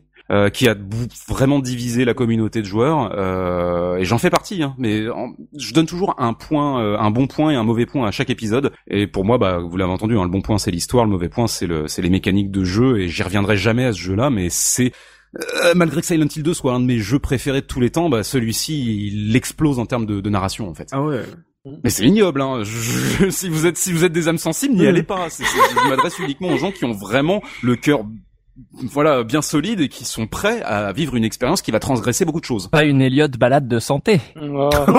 c'est pas Elliot balade, c'est Merci c'est pas non plus Johnny Utah, enfin c'est voilà, c'est Henry Townshend et Henry, il va prendre très cher. Typiquement le genre de jeu que j'aimerais voir faire par quelqu'un mais que je n'aimerais pas faire moi-même. Je te comprends. Et euh, au niveau de l'OST, qu'est-ce que tu nous proposes? Ah et ben la musique c'est Akira Yamaoka, hein, donc le, le, le, fameux Akira Yamaoka qui est très en forme. Euh, j'avais eu l'occasion de passer lors d'un je crois, d'un, hors-série de la musique de Yamaoka. C'était les, les UFO endings de Silent Hill 1 et je sais plus la version arcade, je crois. Alors là, donc, on a une OST qui est sortie la même année, en 2004, euh, de Silent Hill 4. Euh, en Europe et aux États-Unis, c'est sur un disque. Au Japon, c'est sur deux disques. C'est-à-dire qu'on a un deuxième disque où tu as des dramas. Bon, pourrait être très intéressant parce que c'est en japonais, mais t'as aussi des pistes instrumentales qui sont formidables. Il y a également un disque qui est pas sorti dans le commerce, on va dire, qui est Silent Hill 4 The Room Limited Edition Soundtrack, qui est génial parce qu'en fait, t'as un contenu alternatif, des pistes qui n'existe pas dans l'OST original. Et tu as également un disque qui est sur une seule piste qui fait en gros un peu plus d'une heure. Euh, traduit en anglais, ça serait Silent Hill 4 Inescapable Rain in Yoshiwara. Euh, là encore une fois, on a des pistes qui ne sont pas dans le jeu ni dans l'OST original. C'est assez fou. Hein. Euh, mais c'est une habitude de Yamaoka en fait, de, au niveau des OST, de te proposer une sélection, mais t'as jamais en fait tout ce qu'il y a dans le jeu. Et mmh. c'est assez, c'est frustrant, mais bon, il y a une communauté euh, très très active sur Silent Hill qui fournit euh, gratuitement en fait ce qu'on appelle les complete soundtracks. C'est très facile à trouver, donc en fait les gars vont farfouiller dans la dans le DVD ou dans le CD du jeu et sortir toutes les pistes son de chaque épisode. Donc on, quand on est complétiste comme moi, on peut tout trouver sur internet, ce qui est chouette. Et le truc avec Yamaoka, c'est que c'est toujours très varié. Euh, les genres explorés dans les dans les Silent Hill. On a toujours les chansons à tendance rock pop euh, pour les intros notamment, euh, euh, bon, que j'aime pas trop trop, mais voilà, qui font partie aussi de l'ADN de, de, de, la série. On a des pistes qui sont à mi-chemin entre du sound design et de l'ambiance, qui sont souvent magnifiques et qu'on retrouve beaucoup dans Silent Hill 4.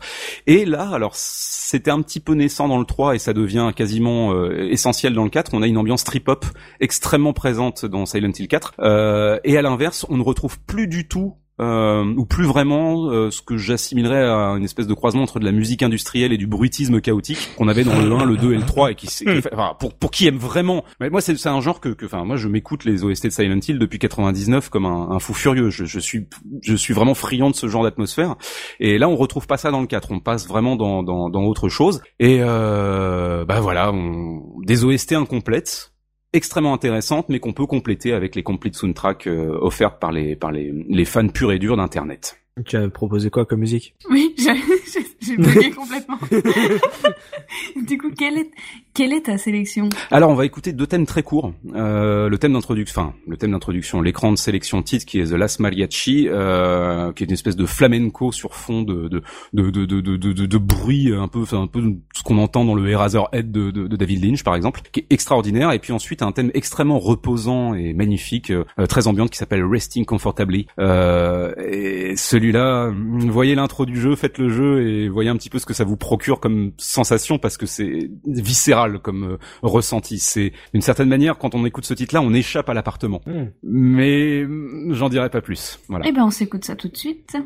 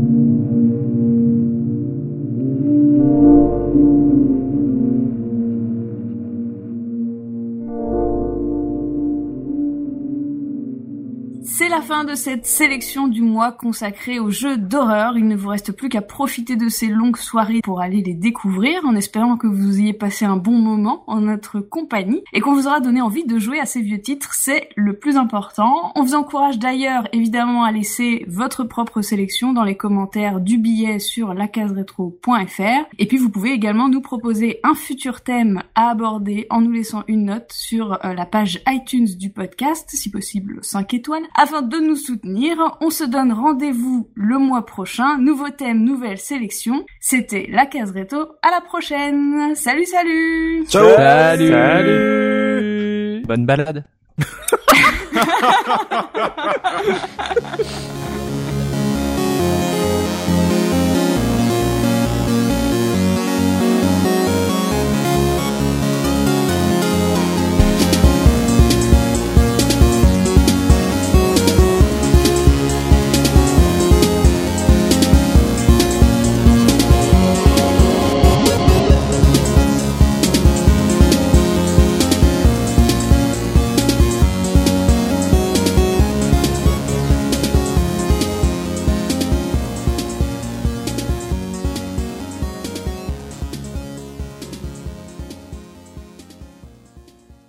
Et enfin, JP est avec nous. Bonsoir JP. Mais euh, Bah. ouais. non, bah non, bah non, JP il est pas avec nous. Salut JP plus des...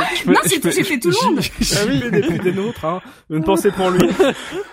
Gerfo est là également. J'ai recopié bêtement la liste. euh, Bah oui, normal. Mais... Ah, Alors attends, mais où est-ce qu'il faut que je reprenne Euh, c'est bon, en vrai. Et Aujourd'hui, on va parler, je sais tu- pas. Ouais, ah, bon, bah écoute, on va, on, Ouais, va, je- euh, on va compter sur le fait que ça se termine bien tout ça. J'ai l'impression qu'on est devant ça, un Ouija et JP est avec nous. Si tu l'as, va faire le oui. Si tu es ici, tape C'est deux ça. fois.